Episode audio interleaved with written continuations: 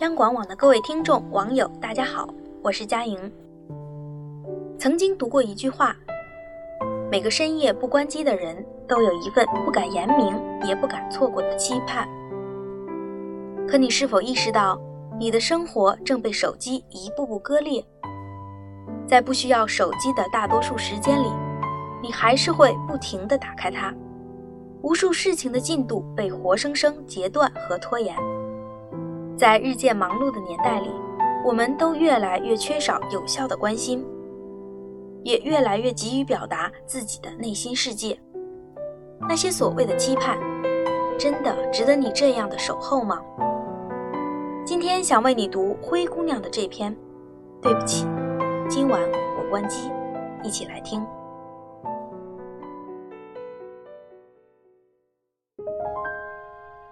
我曾经是个二十四小时不关机的人。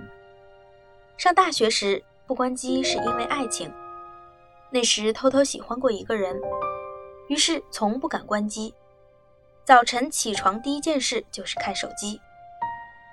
毕业后，上司谆谆教诲，作为职场菜鸟，任何时候都绝对不能关机。睡觉时也把手机放在床头。工作换了几次。似乎所有的工作都有打不完的电话，也从不敢关机。好不容易熬到升职，沾沾自喜地想，好歹也算个小领导了，应该不会有那么多深夜要办的琐事了吧？事实证明我太天真。下属们常常在深夜打来电话，讲述工作中遇见的问题和苦恼。年龄渐大，就更害怕电话响起。那个瞬间。自己心跳会猛然加剧，醒来后久久难以平缓。即便如此，我依然不敢关机。某个晚上，我与朋友把酒言欢，大约在午夜十二点的时候吧，我的电话忽然响起。我看了眼号码，居然是母亲。我接起电话问什么事，母亲在那边却迟疑着：“你睡了吗？”要是睡了，我就明天再打给你。我笑着说：“没有，跟朋友在外面聊天呢。”母亲似乎松了口气。我又问他有什么事，他支吾了一会儿，才说出事情原委。原来他的腮腺那儿生了一个瘤子，目前还不知是良性恶性，要住院开刀后才知道。我吓了一跳，连忙安慰他。又说明早就飞回去陪他做手术。母亲一直很满足的笑，说没事没事，就是没忍住，告诉你一声。撂下电话，我又简单说了事情的经过。其中一位朋友说：“你妈妈真是出了这么大的事，居然还问你睡了没，还要明天打给你。”我微怔，这才忽然反应过来。原来父母真的从未在我休息的时间给我打过电话，除了这一次。母亲大约是真的慌了，无措了，她太想对她的女儿说这一切了，才实在没忍住，在午夜时分打了这个电话。然而接通的那一刹那，她又后悔了。万一她的女儿此刻正在休息，那不是扰了女儿的睡眠？所以他才会问我在做什么，有没有在休息，要不要明天再打给我。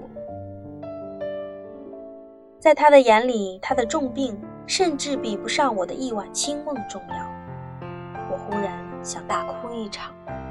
在病房里陪护时，同事、朋友和客户都纷纷打来电话慰问，我一一谢过，然后告诉他们，从今天开始。我晚上一定会关机。我说到做到，真的每到睡眠之时就果断关机。我们并没有想象中那么伟大和重要，即使接了电话，绝大多数在当时也根本无法处理。在这个世界上，每一天的太阳都照常升起，再急的事情也会有人去解决，再烂的摊子也没法在一夜之间收拾干净。父母养你到这么大，珍惜你，呵护你，不是为了让你在每晚慌乱不堪、心惊肉跳的活着，他们会心疼。生命如此短暂，享受阳光、空气、美食与睡眠是多么好的事情呢？珍惜每一个晨曦和夜晚，别让太多身外的繁琐打扰到那份静谧与内心的平静安详。如果有人对你说今晚等我电话，我有重要的事对你说，请你微笑着回答他：“对不起，今晚我关机。”一个电话从来就不比一份生活更重要。好好爱自己，我的朋友。好了，今天的夜听就为您分享到这里，我是佳莹，晚安。